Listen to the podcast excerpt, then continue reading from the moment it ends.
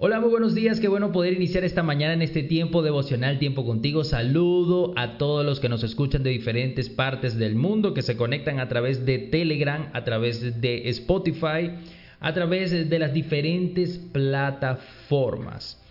Hoy estamos hablando del cuarto capítulo o el cuarto día de esta serie llamada 12 días como Jesús, basada en el libro, en el libro de Max Lucado como Jesús. Y en el capítulo de hoy habla de este título, Oiga la música divina, un corazón que escucha. La pregunta con la que quiero iniciar es, ¿qué tipo de oídos tienes? Jesús habló de esto siempre, el que tenga oídos que oiga. Lo dijo de diferentes formas, el que tenga oídos, úselos. Lo dijo ocho veces en el Nuevo Testamento y ocho veces en el Apocalipsis.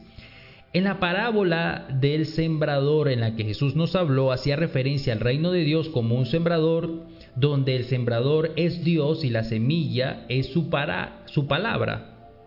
Pero el terreno son nuestros oídos, y aunque tenemos dos oídos bien abiertos, muchas veces están cerrados emocional y espiritualmente. Algunos de nuestros oídos son como el camino endurecido, no receptivo a la semilla. Otros tienen oídos como un terreno pedregoso. Oímos la palabra, pero no le permitimos que eche raíz. Otros más tienen oídos como un terreno lleno de hierbas malas, demasiado crecidas o demasiado espinosas o con demasiada competencia para que la semilla tenga una oportunidad. Y esto de la demasiada competencia me hace reflexionar en mí, que teniendo toda una vida como cristiano, quizás el conocimiento y las raíces de todo lo que he sembrado en mis pensamientos, no ha dejado en algunas oportunidades entrar una semilla nueva en mi corazón. Es por ello que vemos cristianos irse o enfriarse en sus congregaciones porque dejaron de escuchar la voz de Dios, porque las raíces del conocimiento previo no les permite tener un terreno virgen y limpio para plantar una nueva semilla en sus congregaciones. Creo que es momento de limpiar esos viejos pensamientos o esas, esos conocimientos y lograr sembrar cosas nuevas y renovar nuestros pensamientos. Los terrenos más productivos son aquellos que se, se quedan sin nada, son arados y limpiados para volver a empezar. Jesús se mantuvo junto a Dios cada día de su vida acá en la tierra en un aprendizaje continuo y esto se parece a la historia de una niña que fue por primera vez a la escuela y al llegar a casa su madre le pregunta, ¿cómo te fue en la escuela hoy? ¿Aprendiste algo? Y ella le respondió, creo que no aprendí nada, porque mañana tengo que volver y pasado también, y el próximo mes y el siguiente día. Y de eso se trata. Muchas veces nos encargamos de tener, meter y meter mucha información, pero de no ser selectivo en escuchar la voz de Dios. Debemos estar preparados en su voz, no solo para escucharla o conocerla, sino para aplicarla y quedarnos con eso.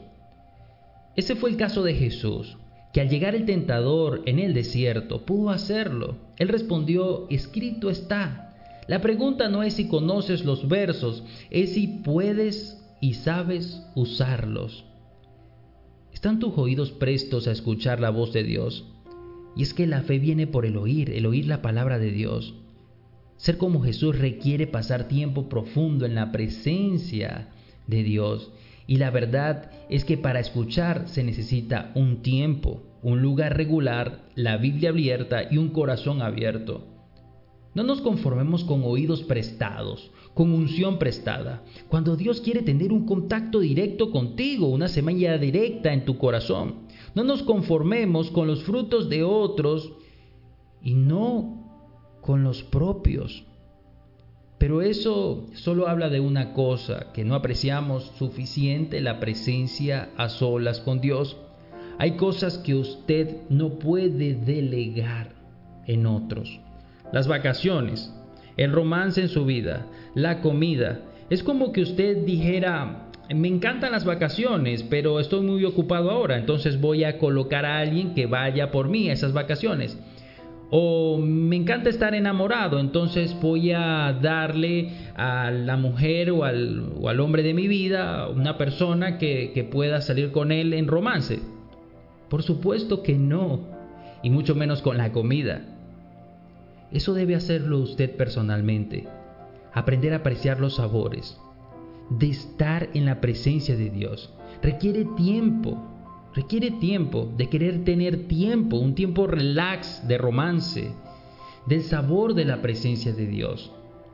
Y es que de romance se trata, cuenta Max en este capítulo que cuando sus hijas estaban pequeñas, solía llegar a casa y ellas al escuchar su voz salían corriendo a abrazarles y a jugar con papá. Ellas muchas veces se dejaban amar y tuñequear por su padre. Tan solo piensa ese tipo de relación amorosa. Es la nuestra así con Dios. Muchas veces, al estar ante la presencia de nuestro Padre, solamente decimos, papá, gracias por venir, hoy quiero que me ayudes con la comida de mi casa, que me ayudes a poder reunir para irme de vacaciones, tengo que reparar el vehículo, entonces necesito que me proveas, tengo que eh, solamente eso es lo que quería decirte, papá. Muchas gracias. Feliz día. Amén. Este tipo de relación es la relación con ternura y amor con la que un padre disfruta a sus hijos. Por supuesto que no. Pasar tiempo con Dios no es suficiente, es dejar que Él te contemple y dejar que Dios te ame. Prepárate para este verso porque en mi mente retumbó Sofonías 3:17 que dice, Jehová está en medio de ti, poderoso, Él salvará y se gozará sobre ti con alegría. Callará en amor y se regocijará sobre ti con cánticos. Creo que debemos volverlo a leer. Jehová está en medio de ti, poderoso, Él salvará, se gozará sobre ti con alegría y callará de amor y se regocijará sobre ti con cánticos. Él puede cantarte. ¿Podrás escucharlo? ¿Podrás quedarte pasmado por el elogio de Dios Padre para tu vida? Se trata de bailar, se trata de, de escuchar su música y bailar en romance por su amor. Muchos intentan bailar sin música. Y es esa música la que hace que tu matrimonio tenga sincronía en la vida, al sonar en los oídos tanto de la esposa como en el marido. Es la música, es esa música la que hace que como servicio iglesia puedan disfrutar del amor de servir y de no hacer tropezar los pies de quien sirve a tu lado. Es esa que nos hace sentir amados en medio de nuestras pruebas y caminos difíciles. Reflexiona en esto. ¿Cuánto tiempo ha pasado desde la última vez que dejó que Dios se apoderara completamente de ti? ¿Estás siendo intencional en escuchar su voz o solo escuchas la tuya en una oración? ¿Estás teniendo una personalidad espiritual prestada? ¿Estás teniendo oídos prestados, una espiritualidad prestada? ¿Cuánto tiempo ha pasado de la última vez que dejaste que Dios te mostrara su amor y te amara? Recuerda, un tiempo a solas con Dios, un lugar regular, una Biblia abierta, y un corazón abierto. Deje que Dios se apodere de usted y permita que lo ame. No se sorprenda si su corazón empieza a oír su música, que nunca antes había oído, y sus pies empiezan a danzar como nunca antes. Te habló tu amigo Jehová Ortega. Si te ha gustado este audio, compártelo. Hagamos que más personas escuchen un mensaje de parte de Dios. Feliz día.